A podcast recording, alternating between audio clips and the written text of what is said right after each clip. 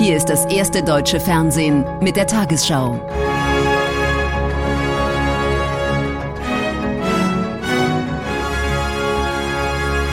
Heute im Studio Judith Rakers. Guten Abend, meine Damen und Herren. Ich begrüße Sie zur Tagesschau. Bundeskanzler Scholz ist zu seinem Antrittsbesuch bei US-Präsident Biden aufgebrochen. Das Treffen morgen in Washington steht im Zeichen der Ukraine-Krise. Vor seinem Abflug betonte Scholz, die europäischen NATO-Partner und die USA würden ihr Vorgehen eng abstimmen. Im ARD-Bericht aus Berlin bekräftigte er, ein Angriff Russlands auf die Ukraine würde schwere Konsequenzen haben. Olaf Scholz auf dem Weg zum Flieger. Morgen will er mit dem US-Präsidenten über die Krise in der Ukraine reden. Lange Zeit hatte Scholz sich dabei öffentlich zurückgehalten. Im Bericht aus Berlin gibt sich der Kanzler vor dem Abflug entschlossen, Deutschland werde keine weitere Eskalation tolerieren. Wir haben sehr konkrete Vorbereitungen mit unseren Verbündeten in der EU, mit den USA sind wir im engsten Gespräch über die möglichen Sanktionen, die wir ergreifen können. Das werden sehr weitreichende, sehr harte Sanktionen sein, falls das notwendig wird. Nichts sei ausgeschlossen, alles müsse auf den Tisch. Gemeint ist damit ausdrücklich auch die Ostsee-Pipeline Nord Stream 2. Zudem deutet Scholz an, die Truppen im Baltikum aufzustocken, in Litauen etwa.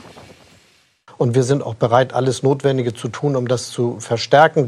Waffen werde man nicht in die Ukraine liefern. Scholz setzt auf Diplomatie, international abgestimmtes Handeln. Das erwartet auch die Linkspartei.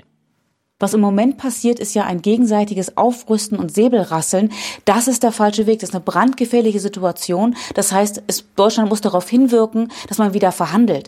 Der französische Präsident trifft morgen den russischen Präsidenten. Lange Zeit sah es so aus, als würde Macron in der Ukraine-Krise den Takt vorgeben. Scholz sei zu defensiv, sagt CDU-Chef Merz.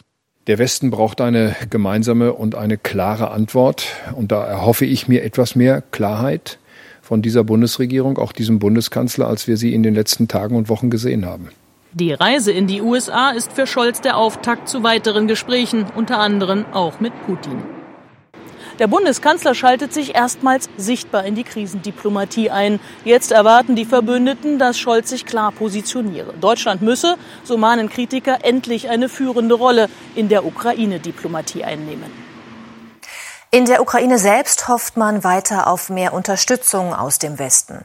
In Polen traf die erste Verstärkung der US-Truppen in Osteuropa ein. Den Wunsch Kiews nach Waffenlieferungen aus Deutschland lehnt die Bundesregierung jedoch weiterhin ab. Diese Position wird Bundesaußenministerin Baerbock von morgen an auch auf einer Reise in die Ukraine vertreten. In diesen Kisten stecken Waffen aus den USA. Gestern kam eine neue Lieferung in Kiew an. Auch andere NATO-Staaten unterstützen die Ukraine militärisch. Das Land sieht sich bedroht durch einen großen russischen Truppenaufmarsch entlang seiner Grenzen.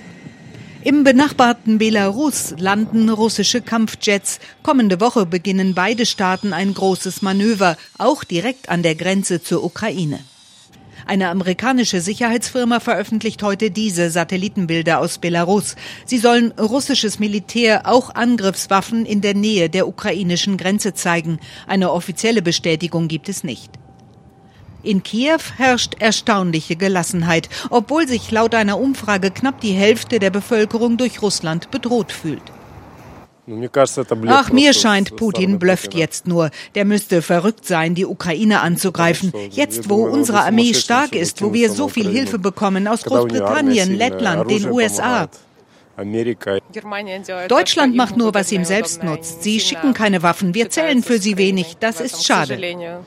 Berlin bleibt dabei, keine Waffen in Krisenregionen. Im Fall Ukraine, sagt Kiews Ex-Verteidigungsminister, sei das falsch.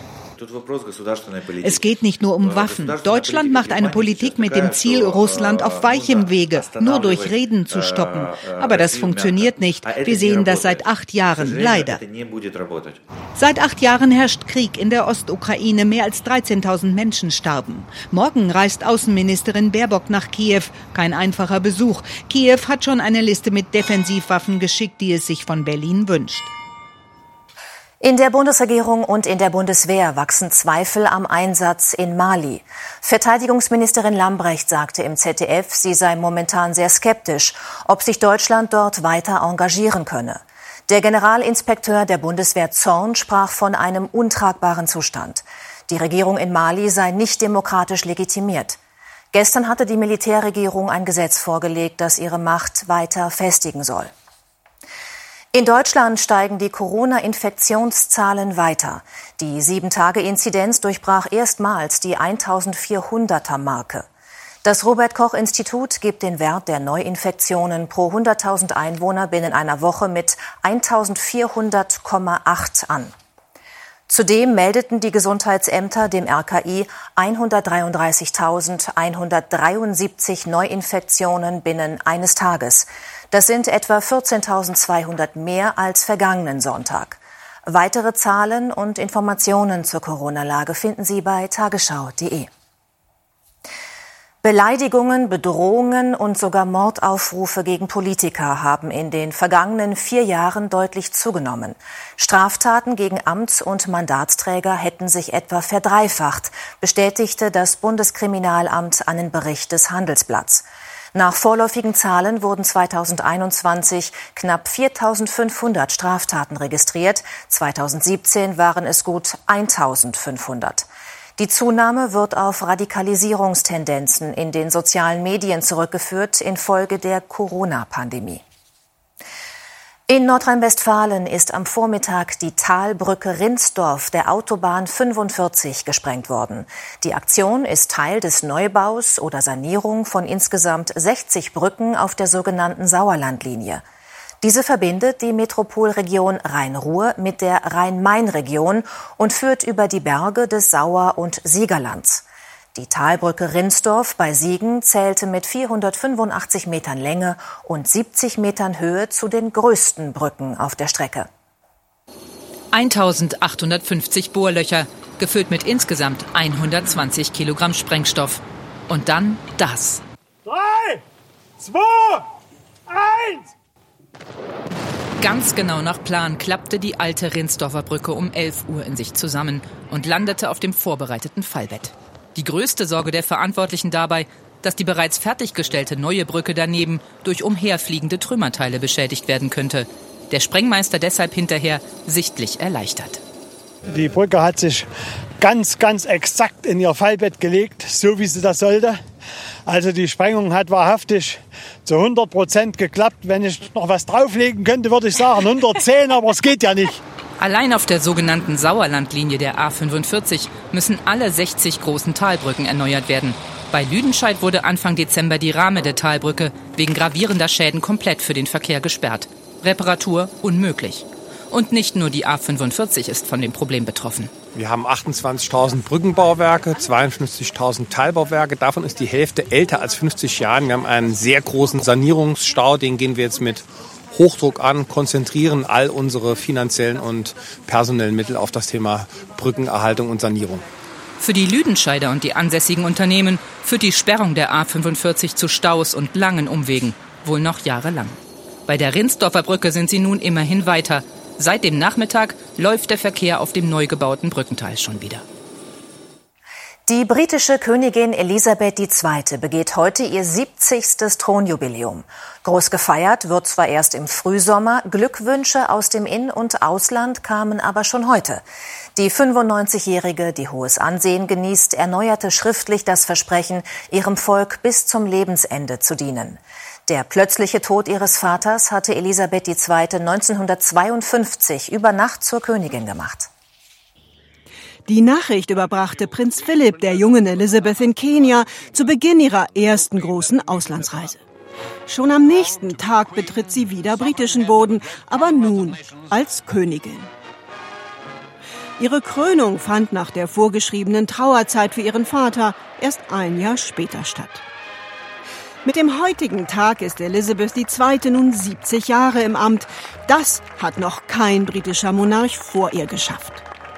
Bei einem Empfang in Sandringham zeigte sich die 95 Jahre alte Königin gestern entspannt und gut gelaunt. Wegen der Fotografen stehe die Torte hier falsch herum, bemerkt sie, aber sie sei ja hier auch nicht so wichtig. Bescheidenheit als eine ihrer großen Eigenschaften dominiert auch in ihrem gestern Abend veröffentlichten Brief.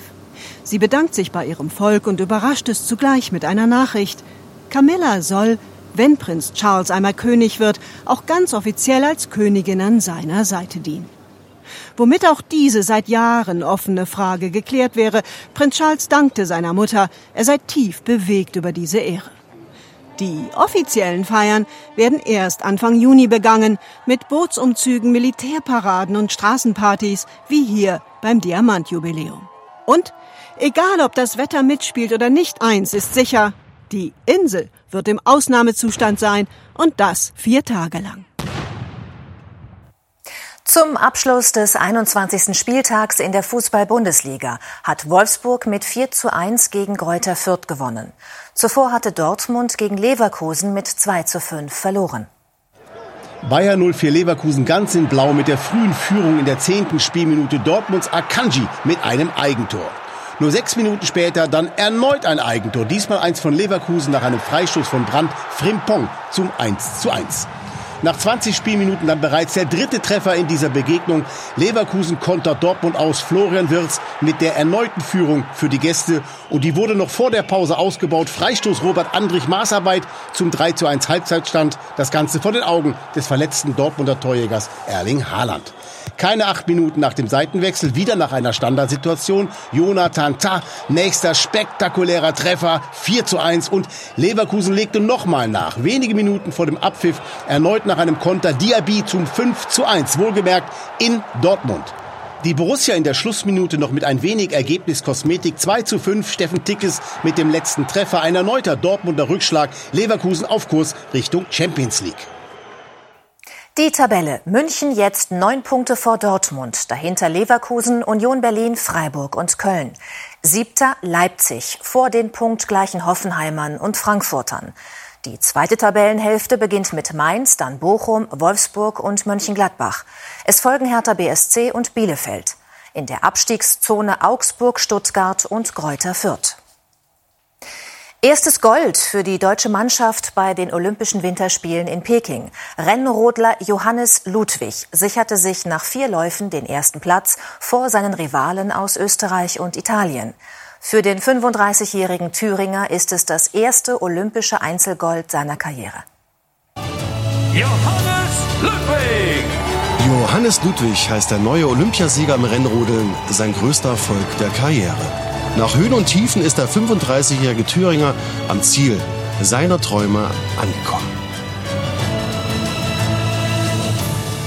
Ich hatte auch viele, viele vierte Plätze in meiner Karriere bei Weltmeisterschaften. Ich glaube, fünf Stück an der Zahl. Ich bin sehr, sehr oft immer an einem Podium vorbeigeschrammt. Aber irgendwie hat mich die Freude an dem Sport immer am Ball gehalten.